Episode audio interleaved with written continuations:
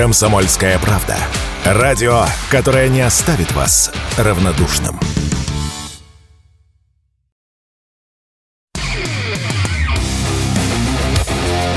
КОЦ.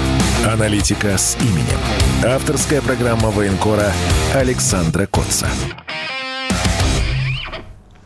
Здравствуйте, друзья! С вами снова я, Александр Коц, военный корреспондент «Комсомольской правды». Я в отпуске нахожусь, поэтому выхожу не из э, нашей редакционной студии. В этой студии мне помогает вести программу Игорь Измайлов. Свои вопросы вы можете а, задавать в ВКонтакте. Также можно задать по любому из мессенджеров по номеру Игорь, пожалуйста. Да, плюс семь девять шесть семь двести ровно девяносто семь ноль два. WhatsApp, Viber, Telegram. Пожалуйста, к вашим вопросам обязательно обратимся. Плюс семь девять шесть семь двести ровно девяносто семь ноль два. Ну, понятно, что тема сегодня, основная тема, это то, что произошло 23-24 июня, то, а, что президент Российской Федерации охарактеризовал как э, мятеж и как э, предательство а, руководства частной военной компании а, «Вагнер». Э, это поход музыкантов на Москву, это взятие под контроль и блокирование города Ростов-на-Дону. Это потери, которые понесли э, российские э, ВКС, российская авиация. Пока, к сожалению, официально, поименно никто не назван. И мне кажется, что это та регулярная ошибка, которую совершает наше оборонное ведомство, зачем-то засекречивая фамилии наших героев, которые, как бы то ни было, выполняли приказ и до последнего вздоха были верны присяге. Вот как не а, характеризовывать э, то, что они сделали или не сделали, но э, есть присяга, есть приказ, э, это люди военные, и они были верны своей присяге до конца. Почему-то у нас не принято да, говорить о, о потерях, называть героев, хотя все равно фамилии утекают в сеть и через сослуживцев, и через руководителей регионов, откуда Э, были те или иные, экипажи, так или иначе э, часть имен э, погибших известна. Более того, известно, что часть сбитых вагнеровцами бортов вообще не могла априори атаковать колонну. Ну, например, самолет Ил-22, который является летающим штабом и ретранслятором связи, мы, к сожалению, лишились этой важной машины. А Вот. Но давайте поговорим сначала об отголосках того, что произошло, потому что сейчас сеть бурлит, и не только сеть бурлит, э, западные СМИ бурлят, все потеряли а, командующего ВКС, а, как его еще называют, генерала Армагеддона Суровикина, да, все на перебой говорят о том, что он арестован, содержится в Лефортово, и, в общем, чуть ли не попадет под суд за я не знаю, за, за, за что, за, видимо, как полагают э, авторы таких э, вбросов, как э, подельник Пригожина или, или чуть ли не как организатор всего этого действия. Но надо сказать, что ничего удивительного в том, что а, у соответствующих а, органов а, и спецслужб возникли вопросы к Суровикину, а, я не вижу. Вообще ничего удивительного. Начнем с того, что а, Суровикин а, на, на, на минуточку после последнего снарядного скандала, вы помните э, эти эмоциональные высказывания Пригожина, вот Суровикин был назначен неким связующим звеном между Э, ЧВК «Вагнер» и Министерством обороны. То есть все свои э, запросы, все свои нужды они передавали Суровикину, и тот уже пробивал или не пробивал через Министерство обороны поставку э, тех или иных боеприпасов. То есть это был человек, который постоянно общался с руководством музыкантов, и, соответственно, не возникнуть к нему вопросов не могло. Ну, это просто такая процедура, когда там военная контрразведка, она обязана просто задать э, какие-то вопросы э, Суровикину. И не только Суровикину. Я думаю, что э, в эти дни у спецслужб были разговоры со многими лицами, в, в том числе в генеральских погонах, потому что, ну да,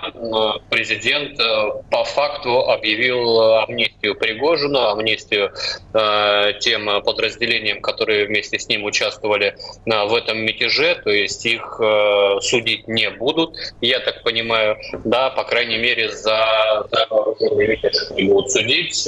Не прозвучало в заявлении президента, будет ли какое-то разбирательство по факту сбития наших бортов, по факту гибели наших летчиков. Официально об этом никто ничего не сказал. Я предполагаю, что такие дела могут возникнуть, но Э, сейчас, э, э, сейчас речь идет о том, что спецслужбам важно понять, как это произошло, что к этому привело, и были ли была ли поддержка среди там, высшего руководящего состава Министерства обороны все, все, всей этой акции. Поэтому, безусловно, задают вопросы и Суровикину, и его Э, заместителю генералу Юдину.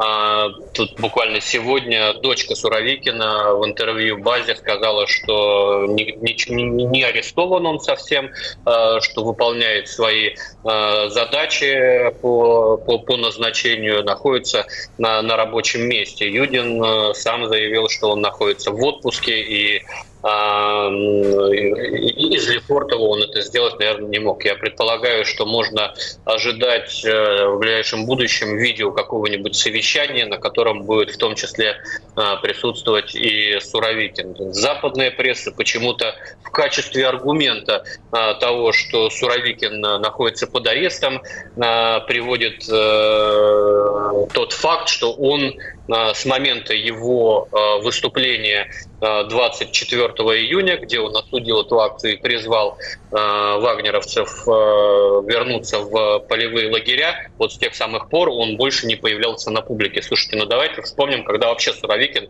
до 24 июня последний раз появлялся на публике с какими-то заявлениями. И мне вот на ум приходят только э, те, те, те самые заявления о непростых и непопулярных мерах, э, которые Суровикин принял еще в статусе команд, командующего специальной объединенной группировкой сил и средств в зоне специальной военной операции, когда а, он на себя взял решение выйти из Херсона. И, как показала позже а, история, решение было тяжелое, больное, но верное. Иначе сегодня бы а, наши войска были отрезаны на правом берегу Днепра. Но я уже далеко ухожу, да. Так вот, э, Суровикин – это не та фигура, которая, как э, э, Игорь Евгеньевич Коношенков, дважды в день появляется в телевизоре и говорит о том, что вот он исчез и вдруг не появляется на публике, ну, это странно. Это не того уровня командир, который должен каждый день светиться. Поэтому мне кажется, что все-таки вряд ли он будет отдан под суд. Не хочу в этом ошибаться, потому что Суровикин все-таки фигура ну, довольно популярная в войсках, и э, ситуация, когда одна сторона получает э, полную амнистию, причем да, не просто амнистию, там э, кому-то э, желающим разрешено заключить контракты с Министерством обороны, желающие могут уехать э, в Белоруссию вслед за э, своим шефом, желающие могут вообще отправиться к своим семьям, чего не может сделать на сегодня ни один военнослужащий Министерства обороны, потому что пока идет СВО, пока у нас э, официально э, частичная мобилизация не окончена, э, контракты разорвать или уволиться никто не может, но только по состоянию здоровья, здоровья и по возрасту. И Конечно, на фоне а, вот этого, если вдруг э, начнут судить каких-то э, чиновников от Министерства обороны, каких-то генералов э, в войсках, ну, мягко скажем, почешут репу. А что а это такое? Почему э, вагнеровцам можно все простить, а э, российским военным нет? А на этом фоне э, очень тревожные новости появляются о том, что хотят судить э, некий экипаж э, вертолета, который отказался выполнять приказ э, якобы хотят судить. Я повторюсь, я вот этой информацией не владею, но это то, что то, что публикуется ну, в том же Телеграме, что хотят судить некого пограничника, который пропустил колонну вагнеров через границу там Луганской Народной Республики административную, да, и старыми территориями, назовем это так. Мне кажется, это, конечно, с точки зрения Э, настроение в обществе. Я даже сужу по своей личке. Там люди, которые были на меня подписаны э, много лет, э, заклеймили меня предателем за то, что я принял сторону президента. Не сторону Шойгу, я везде это подчеркиваю, а сторону президента. А вот. Но вот и если на этом фоне еще начнут судить наших военных, то мне кажется, это в деле успокоения наших граждан послужит медвежью медвежью услугу, э, потому что все-таки это будет неверно. Да, если действительно летчики отказались выполнять приказ, э, это, это подсудное дело. А, они отказались э, уничтожать «Панцирь», который до, до этого уничтожил а, уже двух летчиков, а после этого уничтожил еще и Ил-22, в котором было как минимум 10 человек. Но летчики говорили о том, что якобы говорили, то, что публикуют в соцсетях, что на дороге было много гражданских машин, поэтому они отказались выполнять этот приказ. А вот. Э, но это ситуация, в которой нет простого ответа э, на, на, на вопрос, а как правильно поступить. К сожалению, здесь нет простых решений, поэтому э, ситуация довольно сложная, но не было простых решений и с вагнерами. Продолжим обсуждение после небольшого перерыва. Не переключайтесь. КОЦ. Аналитика с именем. Авторская программа военкора Александра Котца. Возвращаемся в студию. Я Александр Коц. Мне помогает Игорь Измайлов. Продолжаем обсуждать события 23-24 июня, которые президент назвал мятежом и предательством со стороны руководства частной военной компании «Вагнер». И раз уж мы в прошлой части начали говорить о том, что ходят слухи, будто бы под суд попадут некие российские военные за то, что э, ну, там, пограничник не, не, не сдержал колонну, хотя я не очень представляю, как он, какими силами он мог бы препятствовать движению огромной колонны ЧВК «Вагнер» за то, что летчики не выполнили приказ а, ударить по колонне музыкантов, потому что там находились э, гражданские в этой колонне машины в том числе. И, как я и говорю, нет, нет простых однозначных ответов на эти вопросы. Летчики нарушили приказ. По идее, это дело подсудное, но когда уголовная ответственность не грозит организаторам всего э, этого мятежа, то, наверное, в обществе будет э, очень а, нервно воспринята любая попытка преследовать э, российских военных за то, что они что-то не сделали.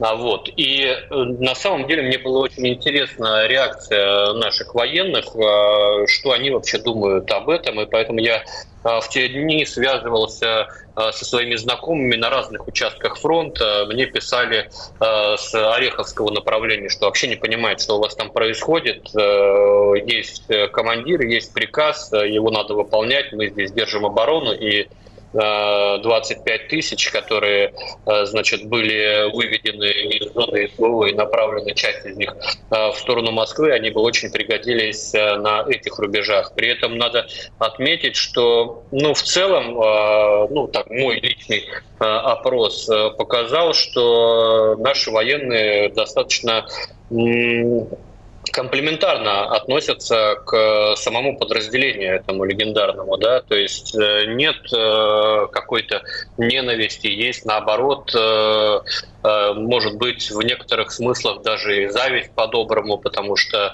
э, структура ЧВК лишена многих бюрократических условностей военных, которые присутствуют в кадровых подразделениях. И, безусловно, опыт военных действий и в Африке, и на Ближнем Востоке, он сказывается и на боевом потенциале подразделения. И, конечно, этот, этот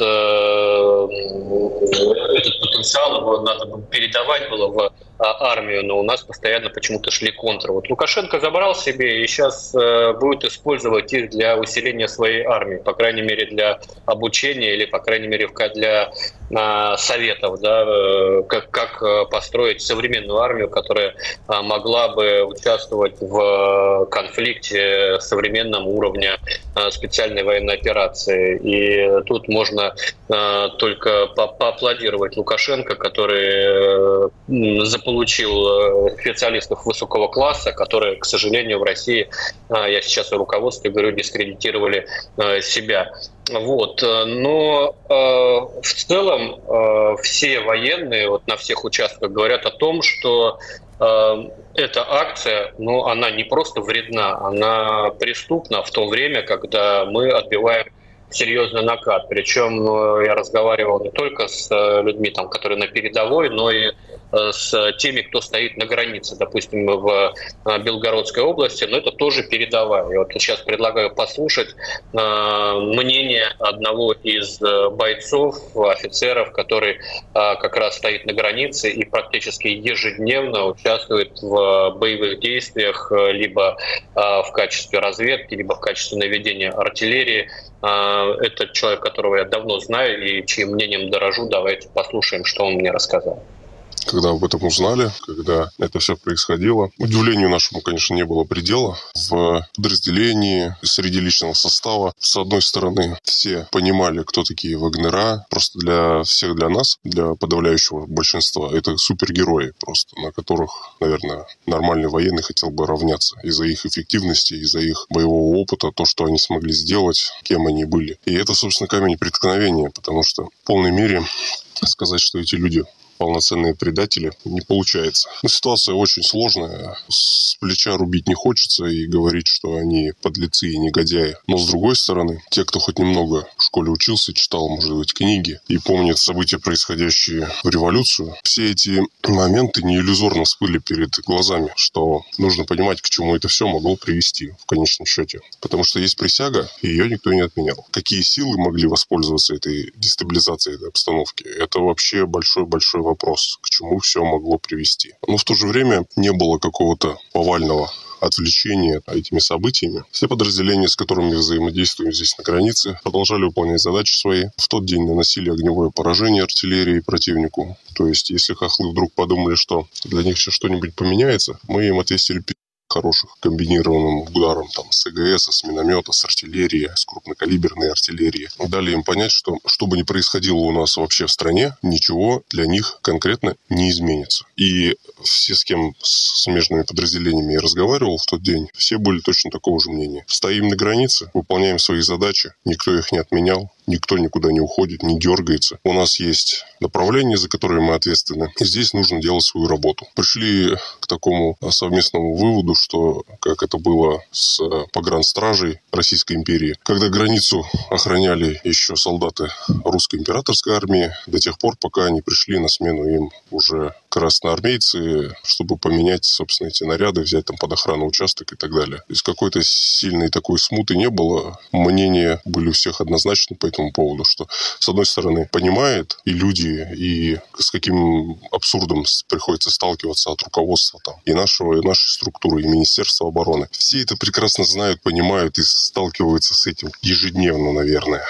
Но в то же время нельзя было сказать, что полностью разделяют точку зрения Пригожина и Вагнеров, и в какой момент это, вот это все происходит. Вот это главная претензия, что в этот момент нельзя было допускать таких вещей, что вот этот прецедент, который был показан, нельзя этого было делать. Кто-то, конечно, там может, по своему недостатку образования, там еще что-то, не понимает, к чему это могло все привести. Но, тем не менее, не было каких-то там смутных, бунтующих настроений, ничего такого. Все дальше выполняли свои задачи, стояли в нарядах. Граница как охранялась, так и охраняется. В данный момент вечером напротив МАПа э, в Казинках вот это Грайворонское направление. Пехота услышала гул техники, что-то там гудело, надрывалось, пыталось что-то вытащить. С коптеров спалили БМП Хохлов, который в трех километрах на своей стороне еще 22 мая бросили мрап. А пытались вытащить его БМПшкой застряли. Последние два дня тут дожди шли, поле раскиселило и были спалены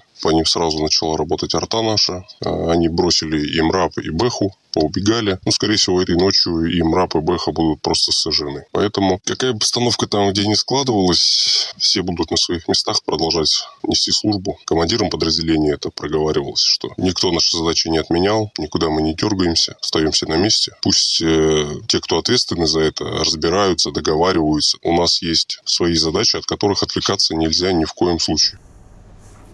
Ну вот это был офицер, который держит позиции на границе Белгородской области, на границе с Сумской областью. Да, вот, пожалуйста, мнение действующего военного, и оно, наверное, превалирует в войсках.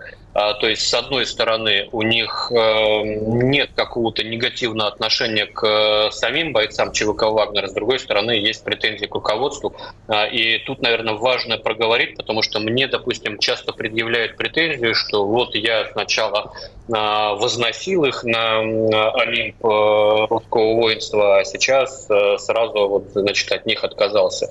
Но я их возносил на Олимп русского воинства ровно так же, как я возносил носил на Олимп русского воинства подразделение Э, вооруженных сил Российской Федерации. Я за 13 э, месяцев командировки в зоне специальной военной операции написал более 200 э, репортажей, и из них о вагнерах, о вагнерах очень малая часть, поэтому я и, и о музыкантах писал, и о десантниках, и о мотострелках, о танкистах, и артиллеристах, и так далее, и так далее, и так далее. И везде есть профессионалы своего дела, и, наверное, если бы не было у нас профессионала своего свое дело, мы бы сейчас не держали фронт э, длиной в 1800 километров. То есть э, давайте сравним э, ту часть, которую освободила ЧВК «Вагнер» и ту часть, которую освободила российская армия. Но важно проговорить, что никто у вагнеровцев их былых заслуг не отнимает. Их, их никто не сможет перечеркнуть.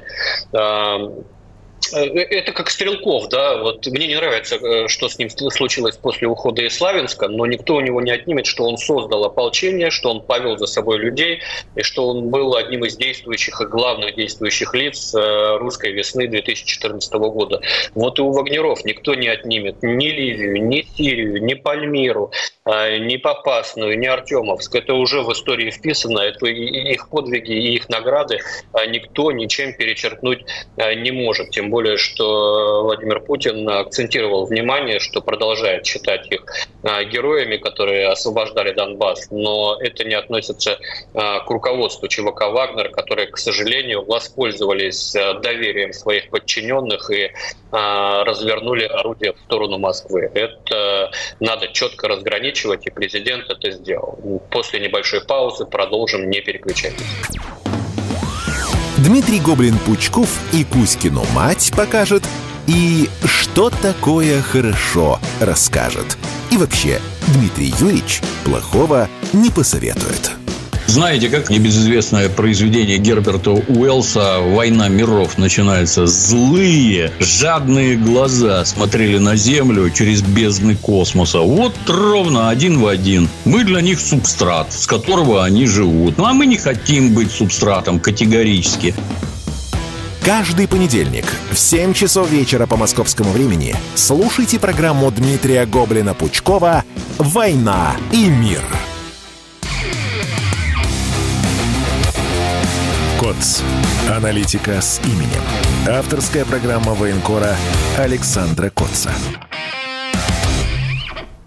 Возвращаемся в студию. Я Александр Коц, помогает э, Игорь Измайлов. И пока мы э, не ушли от э, темы событий 23-24 июня, если есть вопросы, Игорь, у нашей аудитории, то можно было бы ответить. Да, у нас трансляция идет в Телеграме, трансляция идет во ВКонтакте, в группе «Комсомольская правда», прямой эфир, и там же беседа, вопросы, туда все можно писать. И WhatsApp, Viber, Telegram, плюс 7 967 200 ровно 97 9702. Плюс 7 967 200 ровно 9702. Ну, здесь а, такой радикальный момент. Значит, не считаете ли вы, что Евкуров или Алексеев должны были просто взять и пристрелить Пригожина на месте, а не вести с ним там беседы, беседы в курилке? Речь идет, видимо, о той самой встрече в Ростове-на-Дону, кадры, которые были распространены тогда в субботу, да, это утром ну, было?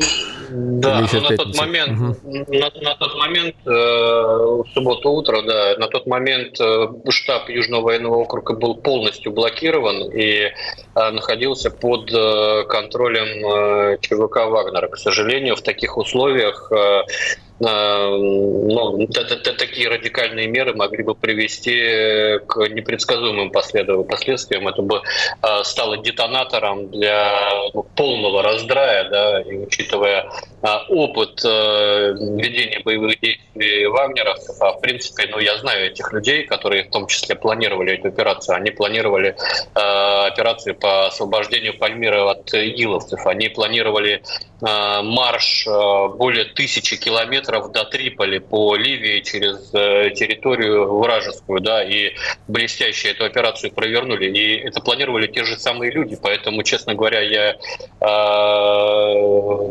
настолько серьезно отнесся в те дни, потому что я понимал, что э, эти люди э, теоретически могут э, совершить задуманное, и, по крайней мере, приблизиться к своей цели, а приближение к этой цели означает э, кровавую рубку э, своих со своими. А вот. Э, честно говоря, у меня нет э, стопроцентного ответа, почему э, Пригожин решил остановиться. Я не думаю, что только из-за того, что Александр Григорьевич Лукашенко его в чем-то убедил. У меня ощущение есть, что все-таки он рассчитывал на какую-то более серьезную поддержку со стороны российского общества. Он рассчитывал, я имею в виду сейчас не Телеграм, а страну в целом, он рассчитывал на поддержку поддержку военных. Э, вы слышали в предыдущей части э, реакцию наших военных на на этот мятеж. Э, мне кажется, вот именно в поддержке со стороны людей, не входящих в ЧВК «Вагнер», он и просчитался, рассчитывал на, на нечто большее. Ну и, может быть, я не могу это утверждать, может быть, и в среде самих а, вагнеровцев единого мнения не было. Мы знаем, что какая-то часть э, вообще изначально отказалась в этом участвовать, какая-то часть сдалась э, полиции в Ростове. Я думаю, что какая-то часть проявила себя и на марше, когда уже подходили к рубежу по ну, страшно так сейчас говорить, да, к рубежу по реке Оке, да, по ней э, уже готовились там взрывать мосты, по ней уже готовились э, дать первый бой э, музыкантам, э, мятежникам. Вот. И вот подходя к этой черте, я думаю, что у кого-то все-таки возникли вопросы типа, мы что, серьезно собираемся лупить по Москве? Слушайте, но мы такое не подписывались. Я думаю, что внутри все-таки а, в ЧВК такие, такие мнения возникали. Не знаю, насколько они открыто высказывались, но командиры там очень хорошо чувствуют пульс а, и среднюю температуру по больнице своих подразделений. Я думаю, что они до шефа а, доводили, если, если такие разговоры разговоры э, возникали. Э, из этого, конечно, следует э, логичный вопрос, что дальше будет с, с, с, с, с этими подразделениями. Вот я честно скажу, мне очень горько, что оно перестало существовать как единая независимая а условно независимая боевая единица, потому что, безусловно, это э, соединение с э, богатейшим опытом, с огромным э, потенциалом, со своими э, тактическими наработками, со своими, э, даже со своей связью, да, э, закрытой и так далее, и так далее. И то, что мы лишились э, это, этого соединения сейчас, это, это, это очень горько осознавать. Но здесь у президента был э, выбор между между хреновым и очень хреновым. И, и президент выбрал хреновое. Да? Ну, просто не было третьего а, выбора. Вот. И э, мне кажется, что все-таки ну, какая-то часть, э, может быть, даже и захочет влиться в Минобороны, если Минобороны примет эту часть. Э, потому что ну, надо можно предположить, какое к ним сейчас отношение со стороны тех же летчиков. Я не знаю, как у пехотеев там с отношением к вагнерам, они все-таки на земле взаимодействуют друг с другом тесно, вот, поэтому там причин для отторжения их как, как какого-то чужеродного да, тела меньше, но тем не менее мне кажется, что не так много желающих появится перейти в Министерство обороны, потому что все-таки ЧВК это да, такое явление, которое понятно, что оно все равно зависит э, от э, государства, от поставок, от финансирования, как мы теперь э, выяснили, да, 80 миллиардов только с мая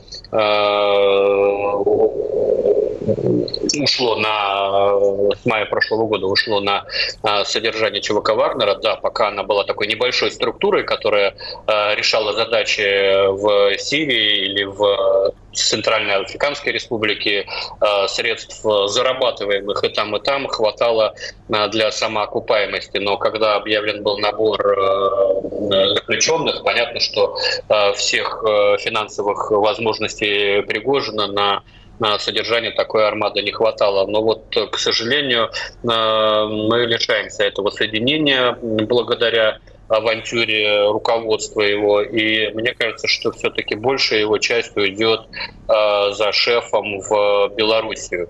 Э, готовы их там принять или нет, э, другой вопрос. Э, вообще, конечно, такие э, кульбитые истории удивительные, когда в 2020 году э, Лукашенко обвинил ЧВК «Вагнер». Помните историю с 33 богатырями, которых задержали а, в Минске, объявил их в том, что они приехали устраивать перед выборами а, а, провокации и чуть ли не, не, не свергать действующую власть, а сейчас вот он их а, принимает, и они, возможно, будут обучать э, белорусскую армию современным а, методам ведения боевых действий. Кто-то уже нарисовал а, картину похода а, ЧВК «Вагнер» из Э, Киевской области, из, господи, прошу прощения, из Беларуси, из Беларуси в, на Киев и там на Чернигов, да, ну, честно говоря, не знаю, с каким вооружением не собираются идти, если а, тяжелую технику они передают Министерству обороны, э, и, судя по всему, она теперь пойдет в Росгвардию. А вот. А готовы ли они к такому походу? Но, в принципе, в теории ничего отвергать нельзя. Если если это, эти подразделения будут готовы дальше выполнять а, свои задачи э, по предназначению, мне кажется, ну там в составе, я не знаю чего, в составе э, добровольческих, добровольческого э, батальона «Песнеры» белорусского, ради бога, пусть они выполняют эти задачи, но мне кажется, что все-таки без той поддержки, которую худо-бедно оказывало ЧВК государства без э, того количества техники, авиации, артиллерии, танков.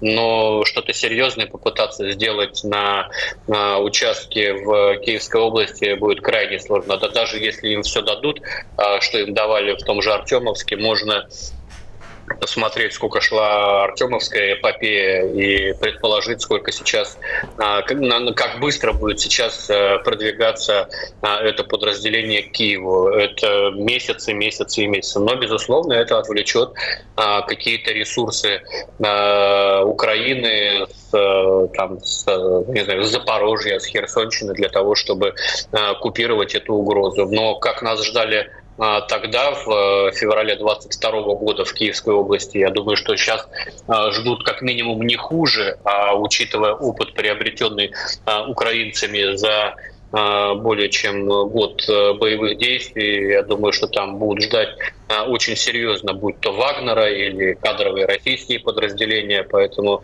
мне кажется, что все-таки пока в ближайшей перспективе такие походы на Киев в составе бывший ЧВК Вагнера, а теперь там ЧВК Песнеры, э, крайне маловероятно, но э, уверен, что такая такая возможность э, рассматривается как минимум нашим противником, и он не может не реагировать на такую возможность. Что там еще, Игорь? Да, Саша, а, а сам феномен ЧВК, ведь Вагнер создавался, ну, почему-то, да, он решал какие-то задачи еще до специальной военной операции, ты, в принципе, много их перечислил. Сейчас приходится слышать о том, что, ну, если раньше были прокси-войны, то сейчас Запад ведет против нас открытые войны, и смысла вот в таких маскировках нет. Э, ну, нужно, чтобы был только Министерство обороны. А с другой стороны, вот ты тоже упомянул о системе принятия решений и э, взаимодействия внутри ЧВК. Это быстро, это нет бюрократии, но это другая структура, в принципе, во всех смыслах частная, несмотря на, в, в плане управления, да, несмотря на э, финансирование и все остальное. А получится как бы вобрать это в Министерство обороны? Или такие структуры все равно нужны, просто отличающиеся механизмом управления? Но через несколько мгновений к этому вопросу тогда. КОЦ. Аналитика с именем. Авторская программа военкора Александра Котца. Все программы радио Комсомольская правда вы можете найти на Яндекс Музыке. Ищите раздел вашей любимой передачи и подписывайтесь, чтобы не пропустить новый выпуск. Радио КП на Яндекс Музыке. Это удобно, просто и всегда интересно. Возвращаемся в студию. Я Александр Коц, Игорь Измайлов. Ну и в предыдущей части подняли вопрос, будет ли Э, каким-то образом э, опыт э, ЧВК «Вагнер» с отсутствием бюрократии, с налаженной связью, с моментальным прохождением команд, с развитым разведывательно-ударным контуром пресловутым. Будет ли весь этот опыт каким-то образом перекочевывать теперь в российскую армию? Ну, если вдруг какие-то подразделения, отряды штурмовые ЧВК «Вагнер» окажутся в Министерстве обороны, во что я, честно говоря, не очень верю, ну, условно говоря, там отряд Ратибора или отряд Шефа или отряд на Механа вдруг целиком и полностью ворется как единое подразделение в нашу армию, ну, на каком-то участке может быть. Но в целом э, я вот сейчас очень э, завидую белорусской армии, куда этот опыт будет перекочевывать. У нас, к сожалению, костность системы э, не позволяет, не позволяет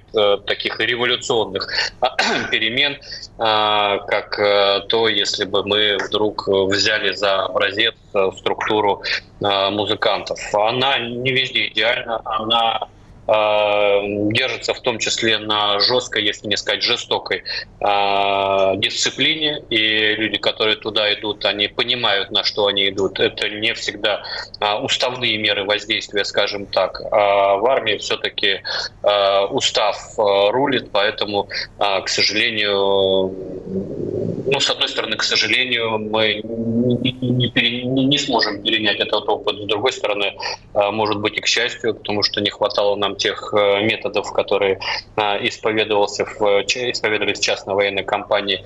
Вот. Но белорусская армия, да, она серьезно усилится, если э, за ее подготовку возьмутся эти специалисты. Ну, это и для нас хорошо, потому что у нас все-таки союзное государство, у нас совместная охрана границ западных, поэтому чем сильнее будет наш союзник, тем, собственно, лучше и для нас в том числе. Ну, наверное, о ЧВК вообще как, э, как системной такой структуре вопрос еще открытый, да, насколько они будут востребованы, э, ведь э, и здесь в, в аналитике с именем, да, мы говорили о том, что и другие структуры начали создавать частные военные компании. Будет ли пересмотрен вообще этот опыт каким-то образом, чтобы понять, ну, да, как мало, мало назвать батальон добровольческий ЧВК и, и стать похожим на ЧВК Вагнер. Вот э, это же это, там совершенно другое. Там в том, в том числе и своя идеология есть. А здесь, ну, собрал ты э, 300 человек, э, вооруженных худо-бедно бросил, но они не будут показывать ту же самую эффективность, которую показывало это соединение. Потому что там э, во главу угла ставились не, не отчеты, фотоотчеты и э, побритые бороды, и покрашенные машины с э, черными номерами. А, а там во главу угла ставится, ставилось э, выполнение задачи. Вот у тебя есть задача, а у тебя нет сроков ее выполнения к 9 мая, к Новому году или еще куда-то. Вот, э, скажи, какие средства тебе нужны, и далее выполняй свою задачу. А на этом, на, на этом все строилось. Ну и такая а, атмосфера, когда, когда любой может высказать свою мысль по а, планируемой операции, и если эта мысль была разумная, ее тут же а, берут в разработку. Я не представляю, чтобы в армии рядовой разведчик а, начал бы что-то доказывать а, генералу. Я, в принципе, такой ситуации не представляю. Поэтому ЧВК, наверное, была хороша тем, что она выполняла, по сути, государственные Э, задачи, ну, если мы говорим об Африке, если мы говорим о Сирии, э, но при этом государство как бы не при делах. Это все-таки то, то, то же самое продолжение прокси, э, которое, ну, может быть, Вагнера продолжит делать. Да, не, не что называется русский мир на Черном континенте или где бы то ни было. Я думаю, что их услуги будут востребованы. Вот, поэтому очень жаль, что мы в результате а, этого мятежа теряем полностью э, вот эту боевую единицу. Но все-таки э, такая история штука такая, э, кто, кто его знает, как оно дальше э, повернется, и если они начнут снова выполнять свои задачи по предназначению в зоне специальной военной операции, то можно будет только приветствовать. Ну и у нас буквально сколько минут, 6, наверное, остается, да, по ситуации а, на линии боевого соприкосновения. Разная информация поступает э, в том смысле, что э, пытаются они дернуть то туда, то сюда. Вот что даже э, какие-то указы об эвакуации из Сумской области начали сдавать, потому что перебрасывают оттуда на запорожское направление силы. И здесь сразу возникает вопрос, а что, можем туда направиться? Интересно, саммит НАТО у них впереди, и уже западная пресса активно пишет о том, что не вывозят Киев контрнаступление еще какое-то короткое время, и потом надо будет что-то думать. Значит, или перемирие, она навязывать или еще что-то, но что-то как-то э, не задается эта история. Ну, по Сумской области, мне кажется, что все-таки там несколько иная ситуация. Не думаю, что они собираются оттуда что-то перебрасывать. Мне кажется, наоборот, они готовят какие-то провокации на, в нашем приграничье, потому что эвакуацию ну, не объявили, а порекомендовали эвакуироваться именно из приграничных районов. А там очень серьезно активизировались а, в последнюю неделю а, полторы ВСУ, и вот э, военный э, офицер, да, который рассказывал о ситуации, это была как раз Сумская область, э, БМП тут все-таки сожгли, я знаю продолжение этой истории, они пригнали туда еще один БМП и ее тоже сожгли. Вот. И, вероятно, просто, чтобы не утекала информация через местных, они пытаются каким-то образом их а, оттуда, оттуда убрать. А, а, и накапливать там э, какие-то еще а, дополнительные силы для того, чтобы попытаться снова нас раздергать, потому что ничего у них не получается на тех участках, на которых они планировали э, прорвать нашу линию обороны. Да, идут э, жесточайшие бои. В районе Пятихаток очень жестокие бои, мне знакомые там сообщают. В районе Орехов, на Ореховском направлении идут бои. Ну, то есть они нигде не утихают с одной стороны, они нигде не, утихают, но с другой стороны, они не носят вот такой э, жестко наступательный характер, как это было вот в первые недели их э, операции, да, контрнаступательные. Вот сейчас все-таки вот то, что происходит, можно характеризовать таким относительным затишьем, которое, э, конечно, не должно нас вводить в заблуждение. Атаки продолжаются. Ну, их скорее можно, наверное, назвать такими снова прощупываниями, э, где, где все-таки э, уже можно куда направить свой бронетанковый кулак, потому что ну, понятно, что мы отражаем, отражаем, отражаем их атаки, но при этом мы же тоже несем потери, и вот они э, пытаются найти там, где мы понесли настолько потерь, чтобы можно было это прорвать.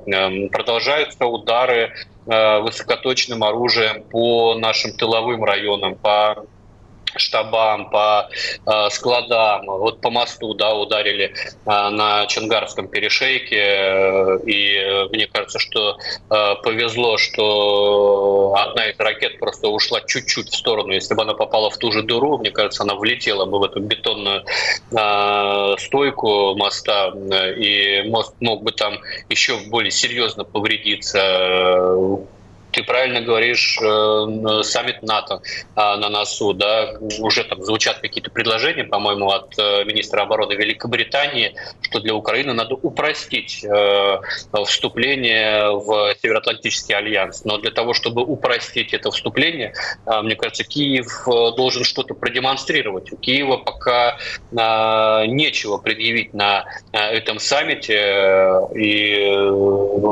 я думаю, что все-таки мы в ближайшие дни, может быть, там в первой а, декаде июля увидим опять какие-то какие серьезные действия со стороны Украины, а, тем более, что вот они пробуют создать плацдарм еще и а, на левом берегу Днепра, под Антоновским мостом. Там сейчас есть постоянное присутствие противника, по нему туда наносятся удары и артиллерии, и авиации. Расширить плацдарм пока не удается, но бои, в том числе и там, идут очень серьезные. Ну и активность, собственно, подразделений э, информационно-психологических операций говорят о том, что эм, параллельно с э, боями на земле они пытаются э, расшатывать российское общество, в том числе и по линии ЧВК Минобороны, и будут делать это дальше, поэтому я все-таки призываю нашу аудиторию к некой информационной гигиене, потому что в ближайшее время именно через соцсети будут расшатывать очень сильно, вбрасывать фейки,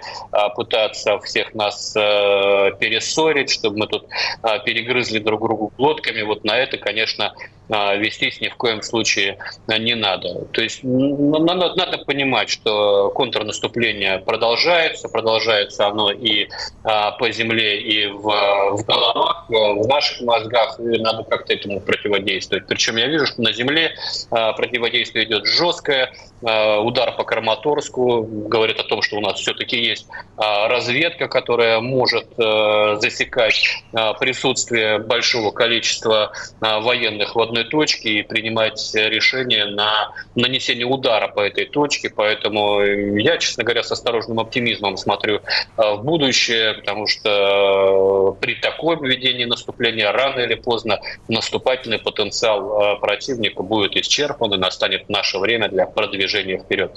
Спасибо огромное за внимание. Александр Коц, Игорь Измайлов. Услышимся через неделю. КОЦ. Аналитика с именем. Авторская программа военкора Александра Котца.